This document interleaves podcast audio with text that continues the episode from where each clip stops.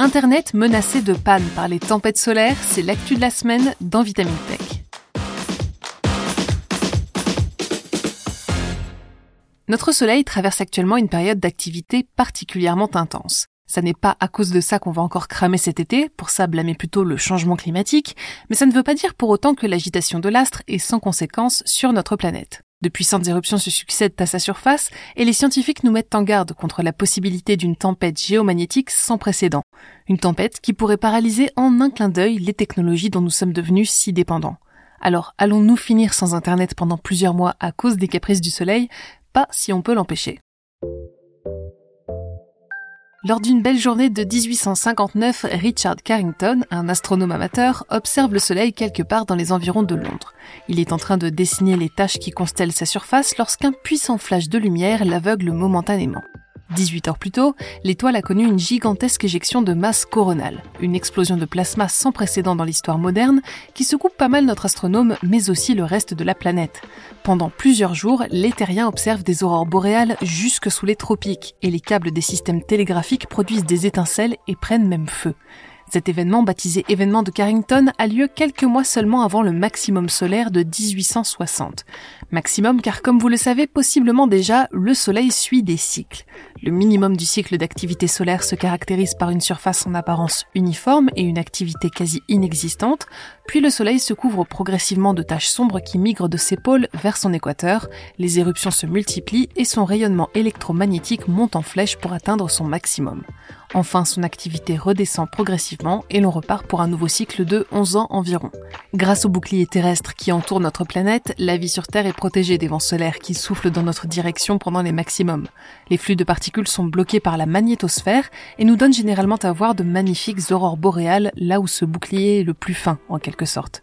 Lors d'éruptions plus intenses, des aurores boréales peuvent être aperçues jusqu'en France, comme en mars dernier, ou au tropique, comme en 1859. Un spectacle qui réjouira petits et grands, mais seulement pour un moment, car comme l'a laissé deviner l'événement de Carrington, les systèmes électriques ne semblent pas franchement bien réagir à ce type de manifestation. Le vent solaire provoque l'apparition de ce que l'on appelle des courants induits géomagnétiquement ou CIG, des perturbations électriques qui interfèrent avec les appareils utilisant de l'électricité. En mars 1989, au Québec, 6 millions de personnes se sont retrouvées privées de courant durant 9 heures suite à une tempête géomagnétique. Et bien entendu, à mesure que notre société continue de s'appuyer de plus en plus sur les technologies, les risques encourus en cas d'événement de type Carrington ne cessent de croître. Aujourd'hui, ce n'est pas juste l'électricité qui menace d'être coupée, mais l'ensemble des systèmes reposant sur de l'informatique, des données satellites ou encore des ondes radio. Banques, hôpitaux, armées, transports et bien plus se retrouveraient presque entièrement paralysés, incapables de communiquer, de se coordonner ou de récupérer des informations en ligne. Si des efforts ont déjà été menés pour consolider le réseau électrique face à cette menace, le réseau Internet mondial, lui, présente encore beaucoup de faiblesses. En cause, les longs câbles serpentant sous les océans pour connecter des continents entiers via le web. Ceux-ci sont équipés de répéteurs, des éléments électroniques qui servent à amplifier les signaux, mais sont malheureusement très sensibles au courant géomagnétique induit par les particules chargées du Soleil. Un seul répéteur en panne et c'est tout un câble qui peut cesser de fonctionner correctement. Malgré la résilience du système, une tempête de type Carrington pourrait suffire à couper la communication entre des pays comme la Chine et les États-Unis. À côté de ça, l'absence de Facebook pendant plusieurs semaines ou mois deviendra probablement la moindre de nos préoccupations. La menace est donc prise très au sérieux et les chercheurs travaillent à des systèmes de protection ainsi qu'à des stratégies de surveillance et de résilience pour parer aux éventualités avant que le drame ne survienne. Car lorsque la prochaine tempête solaire sera détectée au niveau de notre étoile, nous n'aurons environ que 13 heures pour réagir. Pas suffisant pour envoyer Bruce Willis à la rescousse.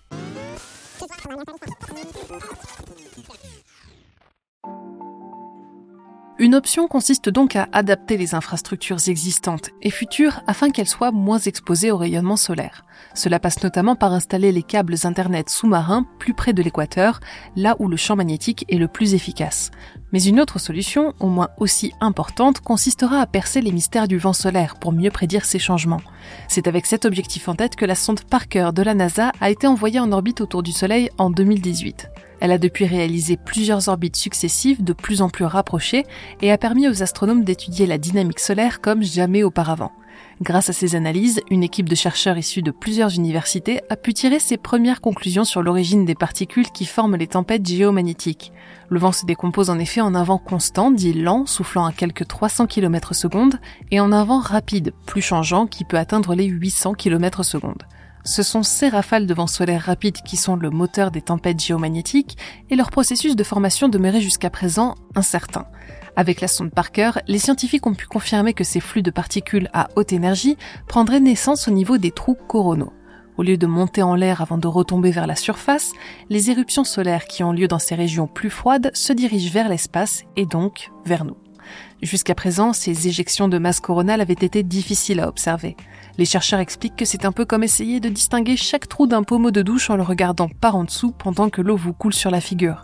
Auparavant, les informations cruciales à la compréhension du phénomène avaient été brouillées par la grêle de photons et d'électrons se dirigeant vers les appareils de mesure au moment de l'éruption.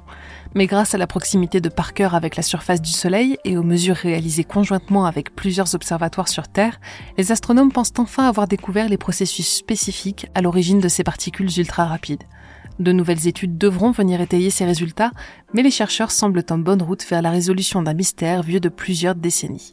C'est un grand pas pour la science et un pour s'assurer qu'Internet ne tombe pas en panne de sitôt. C'est tout pour cet épisode de Vitamine Tech. Si le podcast vous plaît, pensez à vous y abonner et laissez-nous un commentaire sur votre app de prédilection. Cette semaine, je vous recommande notre dernier épisode de Science ou Fiction où Mélissa Lepoureau répond à la question que vous nous avez posée sur Spotify. Est-ce que mettre son portable près de sa tête quand on dort détruit le cerveau? Pour le reste, je vous souhaite une excellente journée ou une très bonne soirée et je vous dis à la semaine prochaine dans Vitamine Tech.